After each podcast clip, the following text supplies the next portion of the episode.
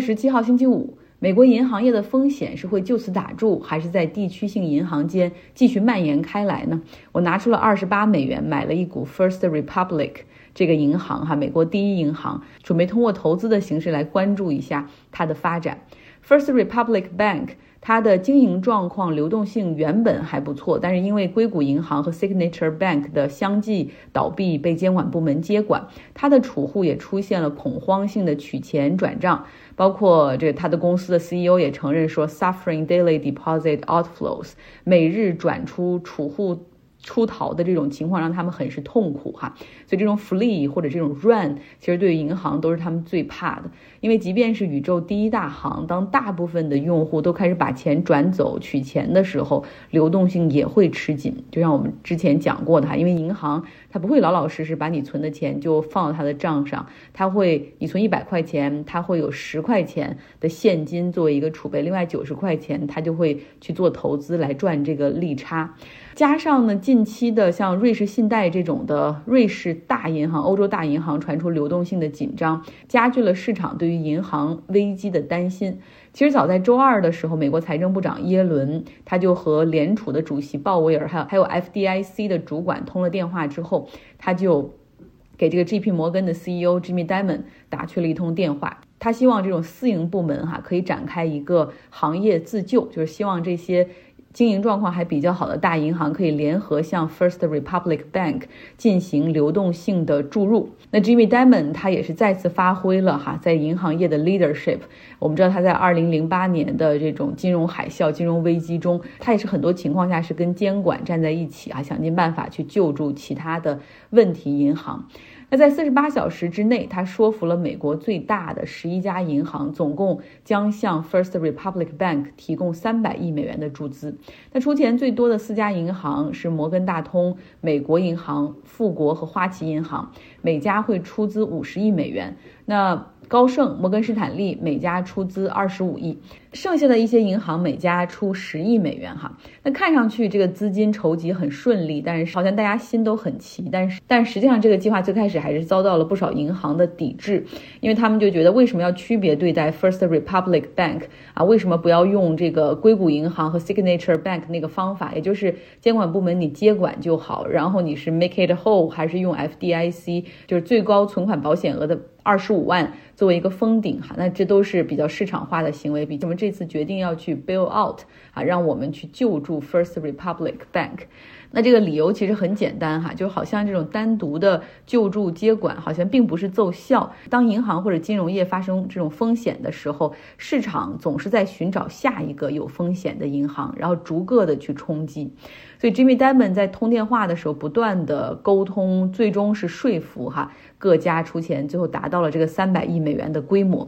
你想一下，瑞士信贷最后他们向这个瑞士央行的贷款规模也就是五百亿美元，所以这个三百亿规模由私营部门一起来出，其实还是一个挺大的数字，也是比较可观的一个流动性的注入。据说 Jim Diamond 在说服他那些同行中有一个点，就是说。出钱吧！现在咱们表示，谁能出钱，就证明谁的银行的业务是健康的，谁的这种财务状况是强势的哈。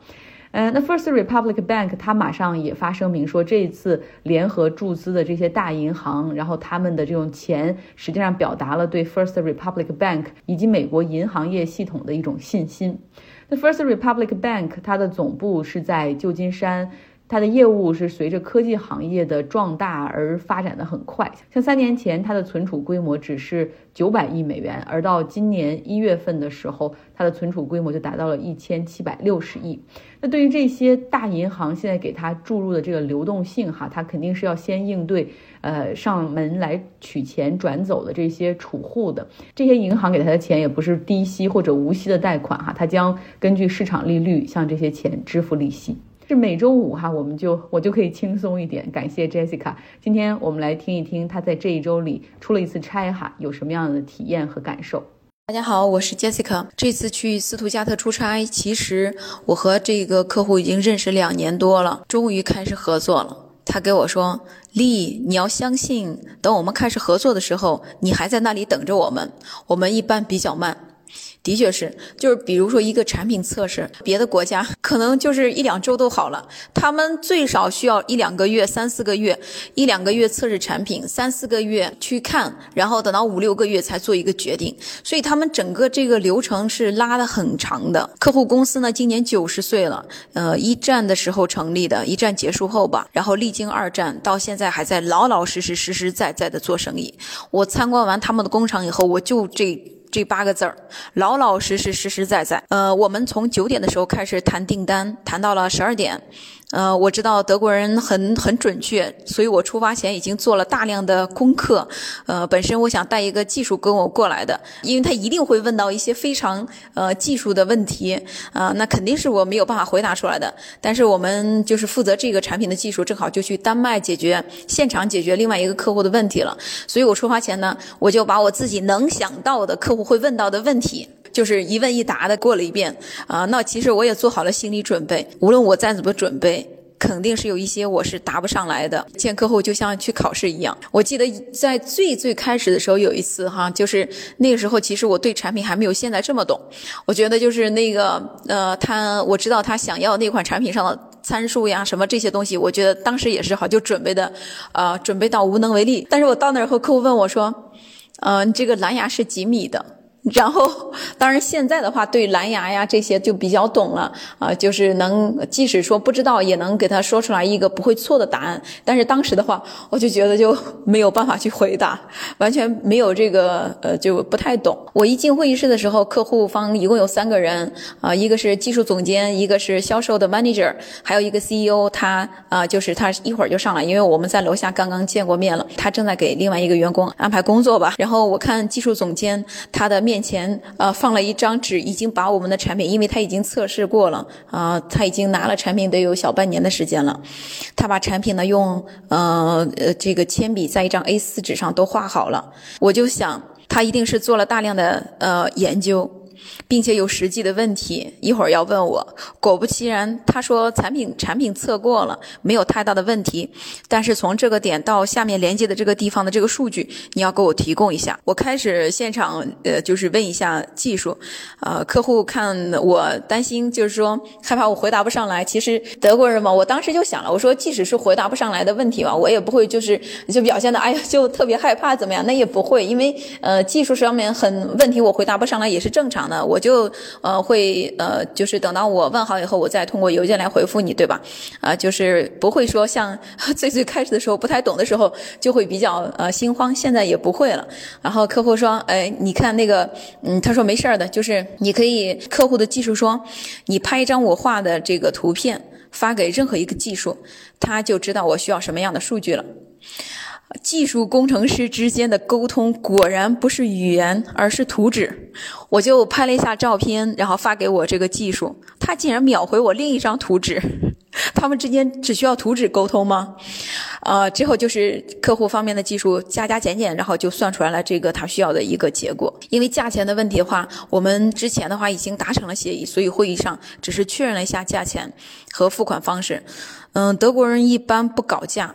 这个我一直都有体会，嗯，他们也并不是说钱多的没处花了，而是一来他们觉得这个价钱已经到了他们的预算范围之内，其次他也认为呢生意要呃细水长流，要留给双方。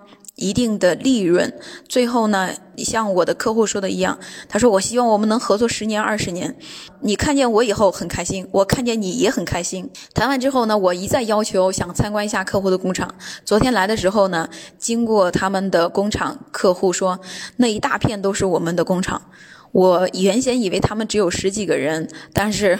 昨天才知道他们有一百多个人，啊，客户的 CEO 也很自豪地介绍自己的公司历史，是一九三三年成立的，今年会庆祝九十年。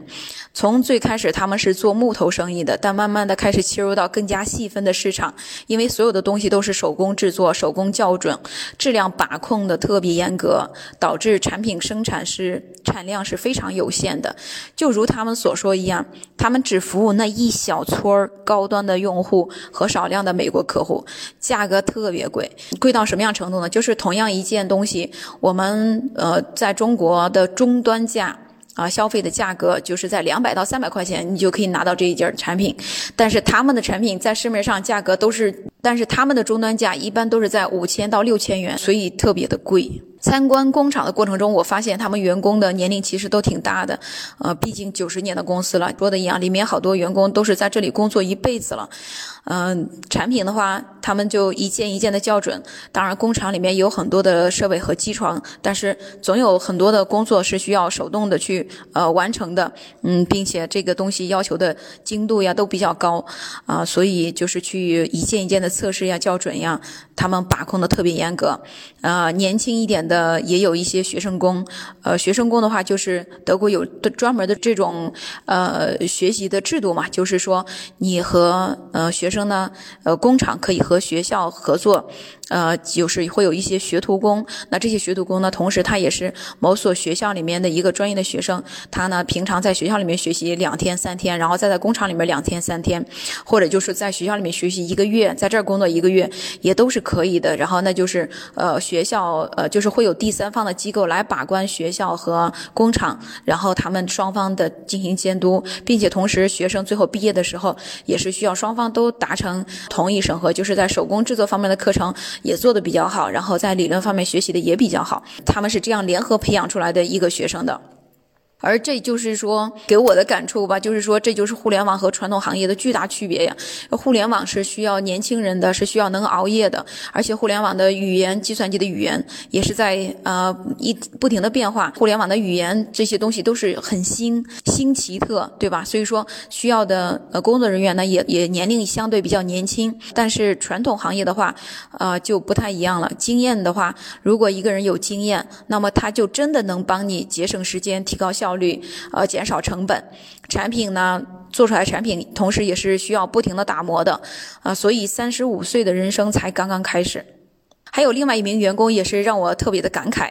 呃，瞬间瞳孔放大的那种。最开始，呃，在一进来公司的时候呢，就路过了前台。过去前台的时候呢，他随即他随后呢就跟着我们一起上了二楼的会议室。呃，一看他的年龄也大了，但是就是穿的衣服啊，他笑起来就是他很热情。然后他问我是从哪里来的，然后我说我是从中国来的。他说哦，他说这么远。我说没有了，就是我是呃是住在杜塞的。之后呢，他开始在桌子上先铺了两张纸，在纸上开始放饮料。啊，放了一排苹果汁儿，一排可乐，一排水。然后在他放到第二排的时候，我说：“我说你不要再整了。”就是我就他放到第二排的时候，我说：“呃，I have already had breakfast and coffee in the hotel. Please do not make so many things. I don't want to make you busy. And she said, No, this is how we do whenever guest is here. And it is not trouble. It is my job. And I love it. 他就是很精神饱满、笑容满面的，然后说他很喜欢他的工作。一句话可能总结不出来德国公司是什么样的，一句话也概括不了中国公司是什么样的。但一句话来总结一下我们这次的见面：Time gets tight。谢谢大家，非常感谢 Jessica，希望大家有一个愉快的周末。